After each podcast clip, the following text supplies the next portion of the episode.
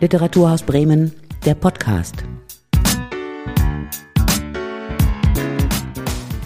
Heute mit Vanessa Geinenbank.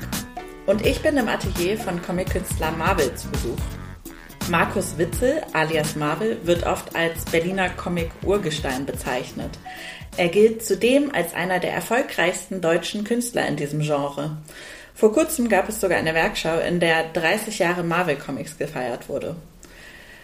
Das ist ein ganz schön langer Zeitraum und doch entwickelst du immer wieder was Frisches. Da wollen wir heute ein bisschen ausführlicher drüber sprechen. Hallo Marvel. Hallöchen. So, erzähl uns doch mal, wo wir hier sind. Also wir sind hier mitten im Prenzlauer Berg, in einer von den wenigen Ecken, die noch so aussehen wie das, wofür der Prenzlauer Berg mal berühmt war. Also hier laufen ganz oft äh, Touristen durch und machen Fotos. Letztens stand sogar noch, noch eine Schulklasse mit Arbeitsblättern da, die wahrscheinlich irgendwas hier schreiben mussten. Also hier ist noch alles so, so schön bunt und so. Wir haben ja echt Glück gehabt, noch ein Atelier zu finden.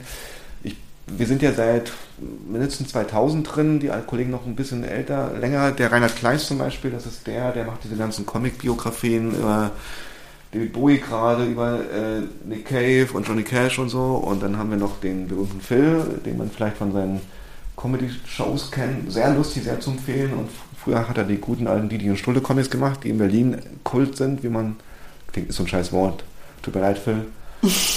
da in der Ecke saß früher der Anni Michalke, dann saß die Naomi Firn jetzt sitzt der Alexandro Chauvel da, ein äh, Franzose mit äh, Konzeptcomics, so kann man es mal am ehesten beschreiben. Und hier ist noch ein Tisch von der Olga Prudnikova, die ist leider ganz selten da, die macht sehr schöne Illustrationen und hat durch uns angefangen, auch ein bisschen Comics zu machen. Ich hoffe, sie macht das weiter. Hallo Olga, komm mal wieder her. und okay. in der Ecke hier sitzt ich, hier ist alles, äh, genau, hier haben wir so einen, ja, so einen den, den ganzen Krempel, den man zu Hause nicht mehr ist, so ein bisschen so Abstellkammer für den Teenager-Kram, den man zu Hause nicht mehr äh, hat, so den alten Bassverstärker und die ganzen Fanzine-Comics, als man noch Comic äh, kopiert hat und mhm und ein, ein Schreibtisch mhm. mit so einem quadratischen leuchtenden Ding da drauf. So ein Leuchttisch, ja, zum Abpausen. Aber Abpausen mache ich so gut wie nie, aber ich mache immer gerne alles Licht an, damit es schön hell ist. Genau. Und ein äh, sehr hoher Zeichentisch. Zeichentisch. Ja. Ein alter Architektentisch. Die Kollegen hatten hier alle so Architektentische drin, als ich hier ankam. Äh, das war so die Zeit, als die Architekten alle umgestiegen sind von ihren großen Reißbrettzeichnungen auf äh, CAD oder so auf Rechnerprogramme und die sind ganz schwer und ganz schwer zu transportieren, diese Tische, aber die gab es dann damals bei eBay für wenig Geld alle und man, und man sitzt nicht so krumm unten, sondern so schön weit hoch und hat noch so einen Barhocker, also man sitzt relativ gerade und hängt sich mit dem Oberkörper eher so rein. Und der Tisch ist noch so leicht angekippt, das heißt, jeder Winkel, den der Tisch einem entgegenkommt, ist so ein, Winkel, den der Rücken nicht sich ganz krumm machen muss. Mhm. Und du arbeitest hauptsächlich auf deinem Tablet da?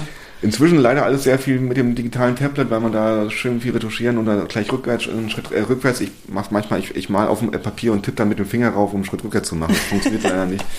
Aber bei dem neuesten Buch habe ich auch nochmal wieder mit Papier gemalt und dann wieder so eine Mischung von, ich mache so eine halt Mischung von so ein bisschen von Papierzeichnung, wo so ein paar Fehlerchen drin sind und dann aber wieder Rechner, wo man äh, wo die, die, die Farben relativ sauber sind oder ich, ich also ich mache so eine so, also so ein, die Linien so ganz räudig und, und kratzig und ein bisschen ähm, ähm, lebendig und die Farben dann möglichst sauber vielleicht das mhm. beschreibt es vielleicht am nächsten ja ich glaube man sieht da auch Papa macht alles falsch eine genau. kleine Zeichnung genau. hier ja, ja. gut so also wie gesagt vor inzwischen über 30 Jahren ging es ja. los ähm, da gingst du noch zur Schule Vielleicht fangen wir mal da ganz von vorne an. Wie erinnerst du dich an diese, genau, an diese hab, Anfänge? Ich habe einfach schon extrem früh angefangen, deswegen vielleicht. Ja. Ich habe also schon als Kind, wie alle Kinder, gezeichnet, nur die meisten Kinder hören irgendwann auf und ich habe immer weitergemacht und so. Das war sozusagen für mich immer das.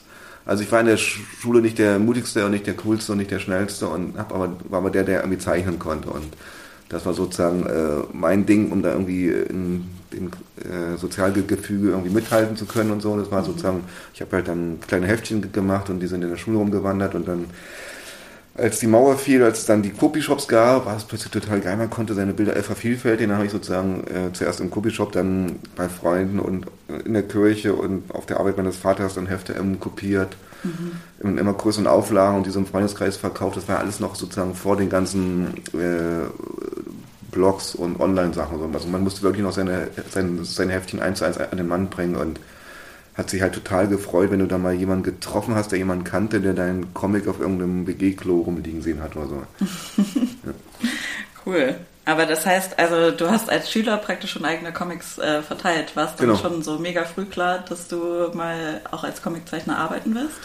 Ich äh, dachte nicht, dass man davon leben kann. Also mein Plan war immer, okay, ich werde wahrscheinlich irgendwas mit Zeichnen als Beruf machen, wahrscheinlich in, in einer Werbefirma landen, ohne genau zu wissen, wie sowas aussieht, so und dann in meiner Freizeit Comics machen und so. Und äh, zum Glück bin ich dann, war dann sozusagen die Idee da, hey, ich könnte ja an die Kunsthochschule erstmal gehen und so und dann äh, äh, es war halt keine Fachhochschule, sondern eine richtige Kunsthochschule, wo es sehr, sehr frei äh, zuging. Ich dachte, also man denkt ja vorher, okay, da gibt es irgendwelche Profs, die sagen, okay, du machst das, du machst das, aber hieß es dann, okay, im nächsten Semester macht euch, sucht euch selber ein Projekt, sucht euch einen Prof aus und irgendwas, womit ihr euch ein ganzes ein Semester lang beschäftigen wollt und so. Dann bist du erstmal, weißt erstmal nicht, was du machen sollst und dann denkst du, okay, und dann, dann hast du zum Glück auch noch Ältere im Semester, die auch schon Comics gemacht haben, die auch schon Comics als Diplom gemacht haben und dann suchst du dir halt den jüngsten Prof aus, äh, Herrn Koppelkamm und mit dem ich echt gut klarkam. Und dann hast halt einen, hast halt nicht mehr diese kleinen Heftchen, wo du halt viele Kurzgeschichten hast mit irgendwelchen Schenkelklopfer-Gags am Ende, sondern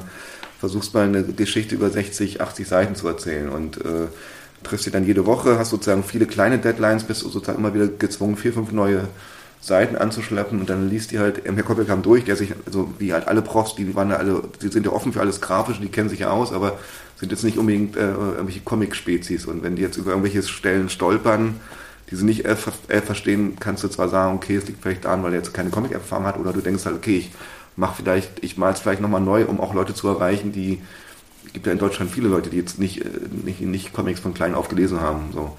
Und das ist dann schon, äh, und dann gibt es halt irgendwie Sachen, wo man halt darüber diskutiert und dann nochmal die, die, die halt überarbeitet, so, das ist halt schon äh, mal was anderes, als wenn halt immer äh, nur alle sagen, ja, sieht cool aus und so, aber wenn du mal wirklich an der, an der Historie noch arbeitest und dann ist das halt super, du halt innerhalb von einem halben Jahr 60 Seiten, 70 Seiten fertig. Und das war dann halt das erste richtige Buch auch, mit dem man sich dann auch mal beim Verlag bewerben kann, weil das vorher waren alles nur so kleine, kleine Gag-Sammlungen.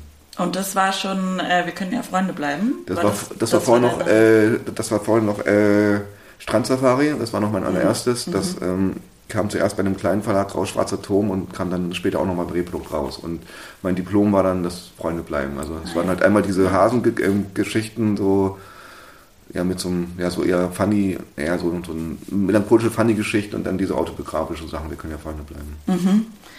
Und was begeistert, also was hat dich so für das Genre Comic begeistert? Wie, wie kam es so dazu?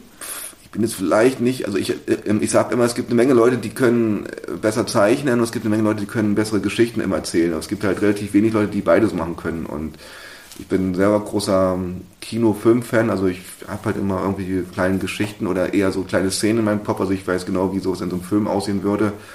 Und ähm, muss das dann sozusagen aufpuzzeln in Einzelbilder, muss sozusagen genau überlegen, welche Bilder kann ich benutzen, damit irgendwas schön zack, zack, zack, schön schnell oder schön episch lang äh, äh, so wirkt. Und wenn ich das gut mache, dann äh, läuft derselbe Film, der in meinem Kopf ablief, dann auch beim Comicleser dann wieder äh, ab und so. Also es ist natürlich schade, dass, also wir machen manchmal äh, Comic-Lesungen, wo wir dann die, die Einzelbilder auch an die Wand werfen und dazu noch äh, Musik abspielen und so, da hast du dann so ein gewisses Gefühl, wie, es in einem richtigen Film aussehen würde, so die ganze Stimmung und so, aber äh, ist halt für mich ein Weg, also Comics sind halt sehr nah am Film dran, zumindest die Sachen, die ich gerne machen würde.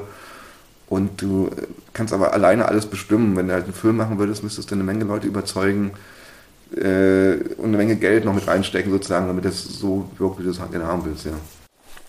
Ja, in, in deinem Graphic Novel Kinderland erzählst mhm. du von einer Kindheit im Schatten der Mauer. Ja. Und eigentlich geht es ja die meiste Zeit darum, dass zwei Freunde ein Tischtennisturnier äh, veranstalten wollen, aber irgendwie kommen Eltern, Schule und Staat immer so ein bisschen in die Quere. Mhm. Ähm, wie sehr hat dich denn die Jugendzeit in der DDR als Comic-Künstler geprägt?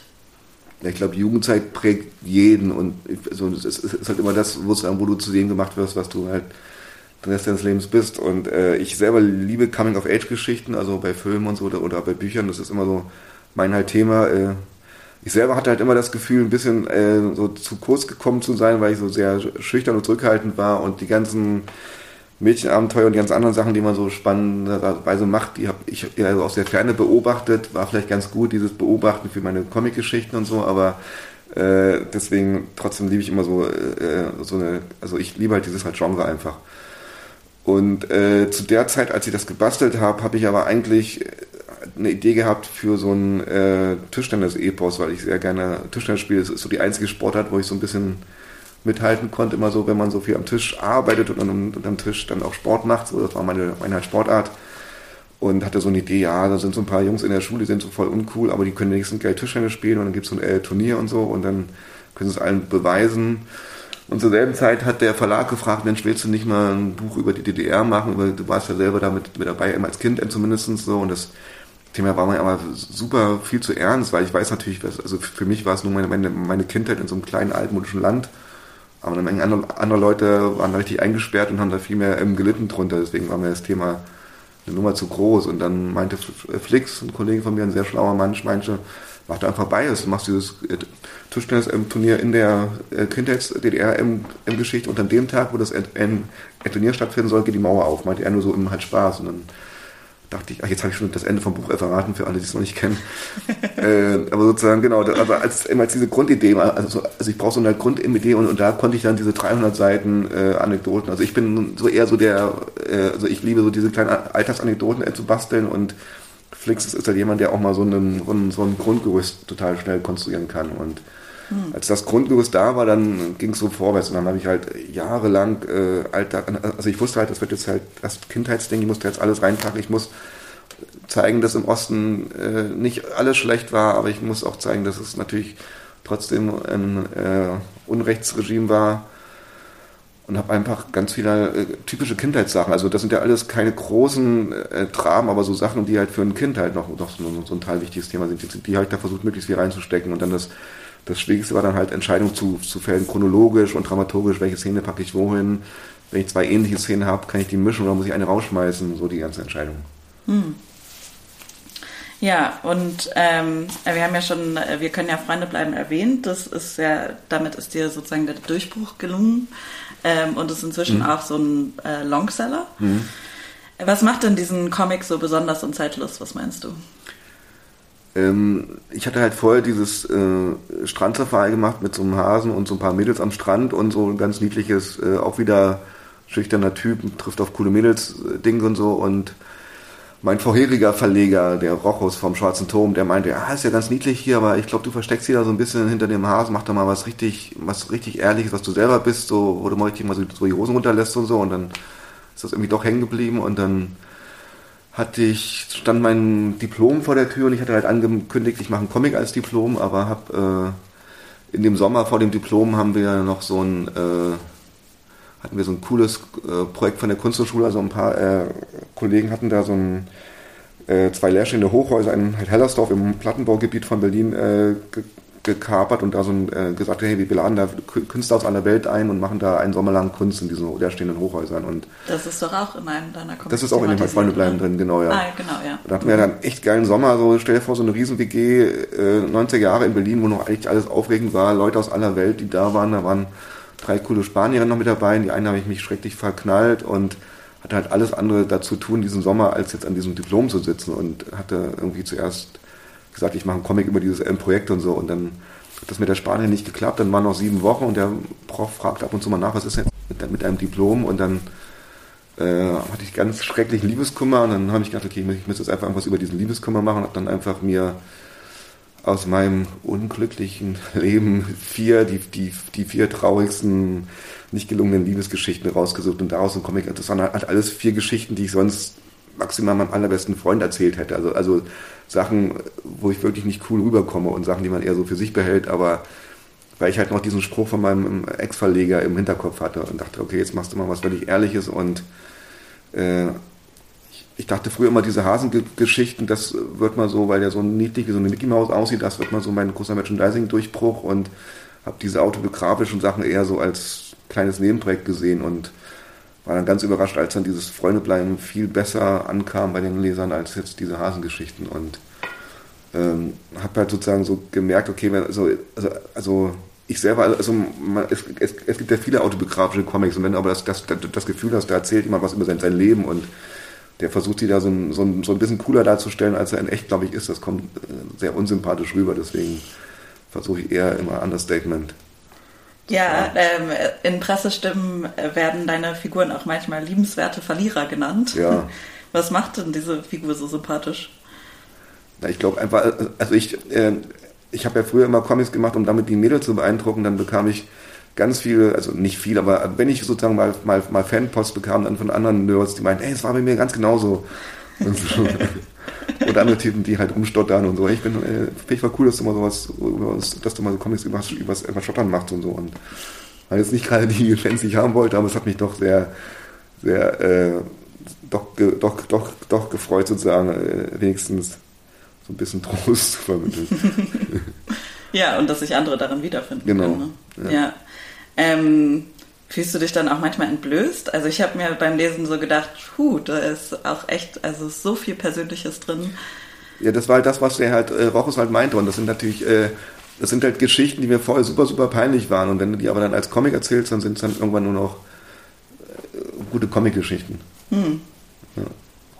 Das heißt, dann hast du damit deine Erfahrungen auch so ein bisschen verarbeitet. Ja, genau. Das klingt total kitschig, total bescheuert, aber jetzt ähm, das sind halt Sachen, die hatte ich in mein Tagebuch reingeschrieben und so, und weil die mich sehr beschäftigt haben. Und, und, und inzwischen mache ich, mach ich alle fünf Jahre mal das Heft auf und denke, ach ja, stimmt, das war ja auch nochmal so ein witziges Abenteuer damals. das sind vielleicht einfach dann auch die gewisse Altersmilde, die man dann irgendwann. Ja, vielleicht kommt das noch dazu. Du hast auch über ein Jahrzehnt lang Comic-Kolumnen für die Berliner Tageszeitung Der Tagesspiegel geschrieben. Hm. Wie hast du denn dafür Themen ausgewählt? Ähm, da war zum Beispiel auch der Flix dabei und der Flix hat das ganz geschickt gemacht. Der hat sozusagen sich so die, dieses, also es ist ein relativ großer Platz, den wir da hatten, 30 mal 30 Zentimeter, also ein Quadrat, was man jetzt aber relativ schlecht als in einem Buch nochmal veröffentlichen kann. Deswegen hat der Flix sich gleich so Panelraster ausgerechnet, die er dann, dass er dann die, die Seiten ummontieren kann und hat halt der hat halt äh, äh zwei Serien gehabt, einmal so eine DDR-Ost-West-Geschichte äh, und einmal nochmal so eine äh, diese äh, Beziehungsgeschichten, die er dann sozusagen danach nochmal als Buch veröffentlichen konnte. Und ich hatte aber, wollte mich nicht, nicht auf irgendein Thema festlegen und habe einfach immer äh, das Thema genommen, was dann halt gerade in, also es war ja immer ein Monat Zeit dazwischen. Bei mir, ich habe dann natürlich den, den, Comic immer erst drei Tage vorher gemacht und so, was halt gerade so ein Thema war. Und das sind dann halt, äh, wenn ich halt Bock auf, auf irgendwas Abstraktes hatte, dann sind es halt irgendwelche Hasengeschichten geworden, die eher irgendein Thema so manchmal ein bisschen poetisch oder ein bisschen melancholisch behandelt haben. Oder es waren halt ganz konkrete autobiografische Geschichten. Hey, mein Fahrrad wurde ähm, geklaut, diese Arschlöcher. Ich mache mal einen Comic über dieses Fahrrad, was schon seit 40 Jahren unserer Familie, mein Papa und dann mir gehörte und sowas. Halt, das war so, so, eine bunte Mischung. Wir haben halt auch ein Buch draus gemacht, verkauft sie leider überhaupt gar nicht. Weil das halt so, also die Leute kaufen dann doch lieber eher eine durchgehende Geschichte als jetzt eine Sammlung von Kurzgeschichten. So, als wenn man jetzt äh, wenn, wenn du jetzt eine Auswahl hast zwischen einer DVD mit einer Hollywood-Komödie und einer DVD mit den besten Kurzfilmen am Kurzfilmfestival, nimmst du doch meistens eher die scheiß Hollywood-Komödie, weil du halt in eine Geschichte lieber mal so eintauchen willst. So. Mhm. Und woran erkennst du dann, ob eine Geschichte funktioniert oder nicht? Ob es mir selber gefällt.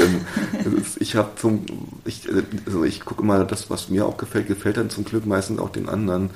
Also äh, es sind halt, also es sind ja, äh, also das sind ja keine riesengroßen Dramen da drin. Das sind ja alles so, ich, äh, im Vergleich immer immer so, wenn man man landet nach einer Party in der WG-Küche und alle immer erzählen, es geht um, um irgendein Thema, Beispiel Fahrradklauen und, und jeder hat halt eine Anekdote zum Thema Fahrradklauen ähm, auf Lager und äh, das müssen keine keine keine großen Dramen sein, aber wie dass, dass man die halt so möglichst witzig und so möglichst typisch immer erzählt. So, also dass halt immer so, so Sachen auftauchen, die halt jeder kennt und so. Und ich bin jetzt auch nicht mehr der Allerjüngste und dann hat man ja auch schon einiges so, so, so, so erlebt. Da sind halt so die typischen Sachen drin, die man halt so als junger Mensch durchgemacht hat, ja, sich eine Roppe ausleihen, also so ein, so ein Mietbus ausleihen und äh, Wohnungsumzüge machen oder damals, wo man immer noch von den ganzen Dealern angesprochen wurde im, im äh, äh, Weinbergswegpark oder was ist da noch drin, irgendwelche äh, was sind denn so typische Themen, ja, und die ganzen Liebesgeschichten, Sachen und was ist noch drin oder mal Campingabenteuer oder, oder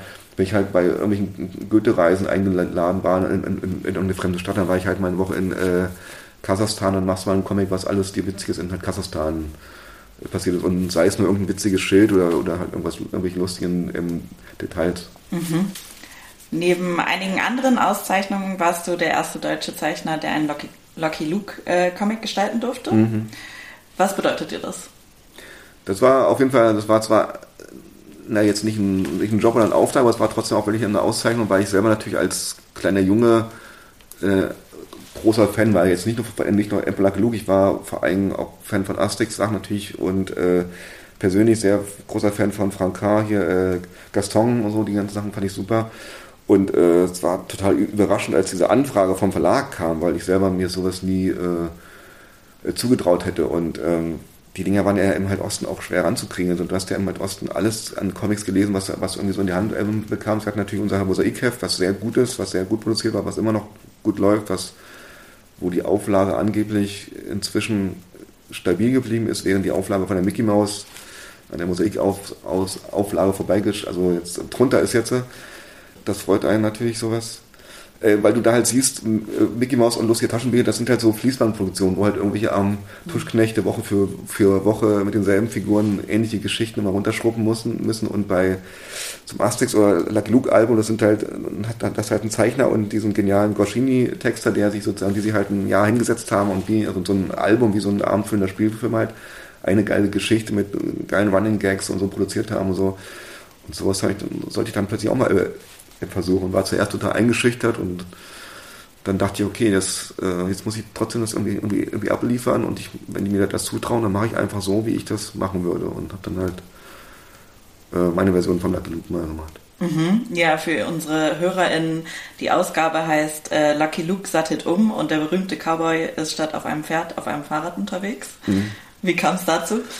Ich habe lange überlegt, welches Thema ich jetzt machen können, kann. Und es gibt ja schon 100 Lucky Luke Alben, wenn du da sozusagen hinten reinguckst und in diese Liste siehst, es wurden alle Wild West Themen wurden schon bearbeitet. Und bei der, bei der, bei, bei der regulären Serie ist, war jetzt auch schon einmal in Paris und so. Und jetzt, jetzt fangen die, die offiziellen Leute auch schon an, sich neue Themen, also von irgendwoher zusammenkratzen zu müssen. Und ich dachte zuerst, ich mache irgendwas mit deutschen Auswanderern in Amerika, weil das war gerade die, äh, Flüchtlingskrise damals, also die erste große, und dachte, ich zeige mal den Leuten, dass sie auch mal äh, woanders neu anfangen mussten und so, weil das, das dachte ich mache irgendein ernstes Thema, was dem äh, ähm, äh, was den, den, den, Kritikern vielleicht gut ähm, gefällt und hatte aber nicht wirklich Bock drauf auf so schwer, Schweres und dann fiel mir das zum Glück mit dem Fahrrad ein, weil ich immer schon mal ein Fahrrad-Road-Movie machen wollte. Ich bin großer Fahrradfahrer, großer Fan und haut historisch einigermaßen hin, so. Also mit den modernen Fahrrädern ging es so in der Zeit los, wo Lucky Luke äh, auch so spielt, die sonstigen Abenteuer. Und vor allem war es für mich sehr hilfreich, weil Lucky Luke ist ja eine, ein, halt ein cooler Typ, dem immer alles sehr gut gelingt. Und meine eigenen Figuren sind ja doch eher Loser-Typen. Und es war für mich ein bisschen schwer, mit so einem coolen Typen zu arbeiten. Und wenn der aber erstmal aufs Fahrrad steigt, also dann, dann, natürlich ist er am Ende des Buchs auch der allerbeste Fahrradfahrer, aber am Anfang muss ich erstmal ein bisschen doof anstellen. Das war so eine gute Mischung. Das hat, das war immer, hat mir sehr gut geholfen. Mhm. Und zuletzt hast du gleich zwei Kinderbücher gleichzeitig rausgebracht. Ja, genau. Orientierst du dich gerade neu? Ich habe halt, äh, ich habe ein, zwei Sachen im Hinterkopf für Graphic Novels. Das wären aber wieder irgendwelche größeren, längeren Sachen und da habe ich viele kleine Ideen, aber das dann so zusammenzuschustern und diese Entscheidung zu fällen, was jetzt reinkommt, was nicht, was ist das Grundgerüst hast, schiebe ich noch ein bisschen vor mir her. Eine Geschichte, da geht es um ein bisschen größere Kinder und ich weiß noch nicht, ist, ich, ich warte mal, bis meine eigenen Kinder in dem Alter sind, um das dann eher so beobachten zu können, wie die genau die funktionieren nochmal. Und äh, ich ähm, hatte das, ich habe so ein paar Kinderbuchideen gehabt. Das sind halt, ich mag's gerade, ist es halt sehr angenehm, eher so ein kleines, kurzes Buch zu machen. Und ich hatte beim ersten Lockdown ähm, war ich mal nicht so viel unterwegs, sondern war viel ähm, zu Hause oder am Arbeiten und hatte halt so viele, habe so als halt Übersprungshandlung viele kleine Sachen mir ausgedacht und ähm, bei dem, Mauerbei bei dem Mauerleiter Bauarbeiter und dem Prinzessinnenbuch hatte ich, hatte ich mal so Bock, einfach nur so aus Gag, so eine Klischees, so eine Gesch Geschlechterklischees umzudrehen, ohne jetzt groß das Thema wirklich weiterzuentwickeln. Und ich habe äh, Bob der Baumeister einfach mal mit so einem Hipster-Vollbart gemalt und dann kam eins zum anderen und ähm, als ich dann dieses Bauarbeiterbuch fertig hatte, dachte ich, okay, wenn ich jetzt ein Bauarbeiter-Jungsbuch mache, was aber eigentlich ein Mädchen, oder was eigentlich eher eine Liebesgeschichte ist, dann muss ich aber auch ein ein Buch machen, was außen wie ein Mädchenbuch aussieht, aber innen drin eine Abenteuergeschichte ist. Und dann habe ich schnell noch die Prinzessin dazu geschrieben und dann äh, war das klar, die müssen zusammen rauskommen. Also ich muss gestehen, als ich die Bücher das erste Mal in der Hand hatte, äh, war ich so ein bisschen skeptisch. ja. Also vielleicht für unsere HörerInnen, äh, Mauerleiter, Bauarbeiter ist von außen sehr blau, sehr blau und handelt von einer Gruppe Bauarbeitern und die Power-Prinzessinnen-Patrouille ist super pink und hat Prinzessinnen und ein Einhorn auf dem Cover. Genau. Und Regenbogen, ähm, Glitzer. Und Regenbogen und Glitzer, genau. Aber dann brichst du halt in den Geschichten auf sehr witzige und doch irgendwie natürliche Weise mit mhm. Gender-Stereotypen. Mhm. Was war dir daran denn wichtig? Also ich habe jetzt, ich meine, die, also das ist ja jetzt nicht neu das Thema, gibt ja schon bei den, den gut alten, äh, bei den guten alten äh, Pippi Langstrumpf, äh, Pippi Langstrumpf ähm, Geschichten halt, dass, dass halt hier natürlich das völlig umdreht, diese äh, Mädchen im Erwartung und ich äh, hatte einfach Bock, also ich äh, selber mache einfach mit meinen Kindern gerne Quatsch und äh, unterhalte die, die, gerne, indem ich halt die Apple halt und hatte einfach ich, ich hatte einfach Bock halt jetzt keine 150 Seiten Graphic Novel zu machen, sondern mal ein Buch, wo ich 30 Seiten drin habe und wo hinten derselbe Preis aber draufsteht wie beim großen Buch und äh, wo man einfach mal, also, äh, also, also ich, äh, ähm, einfach ein bisschen Quatsch machen muss. Es ist, ist, ist kein, kein, kein, kein äh, riesen äh, Plan dahinter gewesen, muss ich gestehen. Und äh, wichtig halt, wo die Eltern halt auch, also wo halt viele Gags drin sind, die eigentlich eher für die Eltern ähm, mhm. bestimmt sind. Also das macht ja auch mal Spaß. Das, das hat mir auch bei den ganzen Asterix-Sachen früher als Kind waren so ein paar Gags drin, die man als Kind jetzt noch, noch nicht so im, im geschnallt hat, die man dann aber, wenn man es später nochmal zehn Jahre später rausgeholt hat, ah ja, verstehe, na klar. ja, das stimmt. Und ähm, also ganz anderes Thema. Hm. Für die Wahl zum Berliner Abgeordnetenhaus hast du für Silke Gebel von den Grünen Wahlplakate gestaltet. Hm. Wie kam es denn dazu?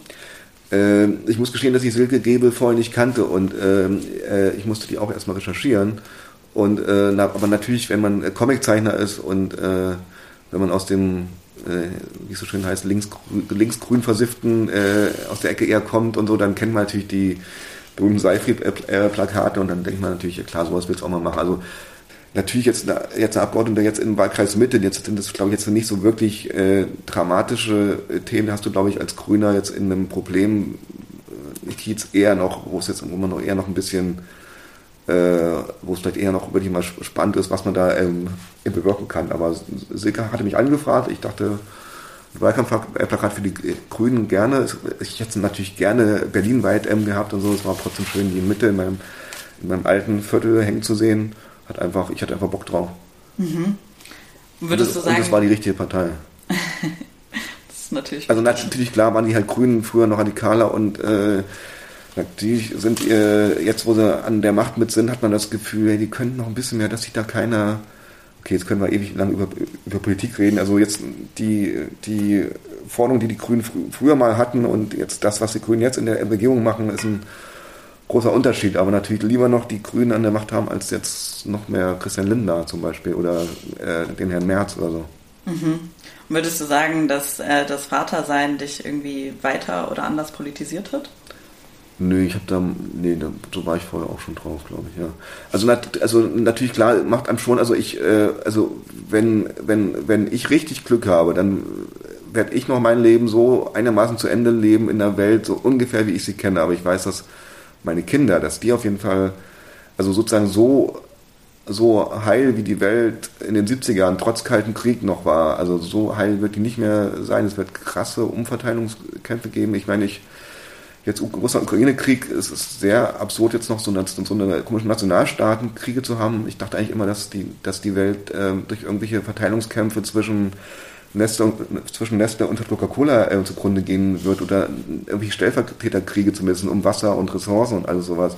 Oder dass irgendwie die ganzen Klimakipppunkte uns irgendwann sowieso alle die Luft abdrehen oder irgendwas. Also das, äh, das wird uns noch in, also in halt 20 Jahren wird die Welt ganz anders aussehen und das macht einem echt Sorge auf jeden Fall. Und äh, vielleicht ist der beste Weg auch da, da gerade nicht jetzt noch weitere Bücher zu produzieren und Wälder abzuholzen, sondern vielleicht sollte man seine Bücher nur noch in den, in, in den Bibliotheken ausstellen oder sowas. Das so, also das ist schon ein Thema, was mich krass äh, beschäftigt und ich würde mir da lieber noch eine viel mehr radikalere Regierung wünschen und ich äh, fände es besser, wenn Fridays for Future äh, an der Macht wäre. Oder ich fände es, oder von mir ist auch die Extinction Rebels oder wie man das ausspricht. Oder, Extinction ja. Rebellion meinst du? Ja, genau. Und ich bin sehr überrascht, mhm. dass es noch keine Grüne Armee-Fraktion gibt, weil die ganzen jungen Leute, die sich gerade an den Arsch aufreißen und sich da an die Autobahn äh, blockieren und dann kriegst du immer, äh, dann kriegst du aber von den offiziellen äh,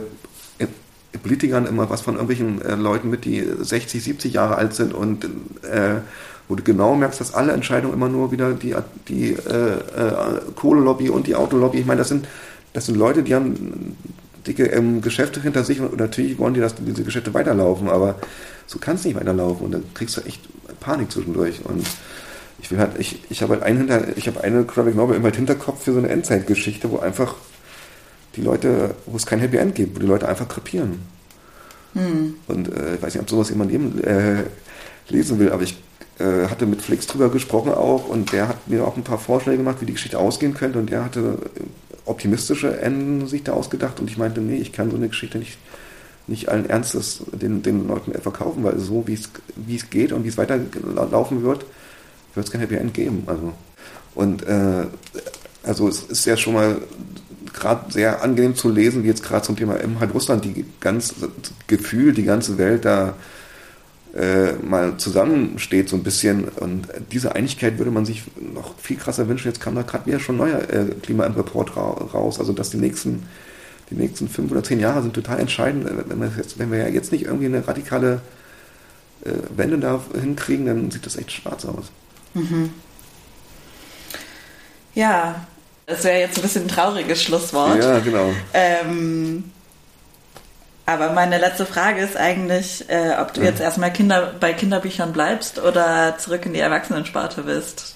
Äh, also ich habe halt, wie gesagt, noch, äh, noch, so, noch, noch eine Handvoll Kinderbücher in petto. Äh, ich habe jetzt gleich, in, das, das, äh, also jetzt kommt im Mai kommt ein neues Buch raus, Papa macht alles falsch. Hm. Da geht es einfach nur darum, dass der Papa alles falsch macht. Also einfach nur ein Papa, ein Kind und der Papa macht den ganzen Scheiß, den sonst die Kinder machen würden. Also ist vielleicht für Erwachsene nicht richtig lustig, aber ich glaube, Kinder finden das lustig. Ich hoffe. Und dann das nächste Buch wird. Ich habe noch zwei, drei andere Kinderbücher, da verrate ich noch nichts. Und äh, die kommen. Also ich also Okay, mein, aber das heißt, es geht jetzt erstmal mit Kinderbüchern weiter. Genau, mein, also mein, mein Plan ist jetzt die nächsten Jahre jedes Frühjahr und in den Herbst ein neues Kinderbuch rauszubringen. So vier, fünf, sechs wären es vielleicht insgesamt. Und dann, wenn meine Kinder ein bisschen größer sind, nochmal so eine Kinder-Graphic-Novel mit älteren Kindern und dann irgendwann nochmal diese Endzeit-Dystopie. Wahrscheinlich. Auf ganz ökologischem Papier in Kiez gedruckt. Okay, cool. Ja, dann freuen wir uns auf deine nächsten Kinderbücher. Ich auch. Danke für das Gespräch. Danke auch.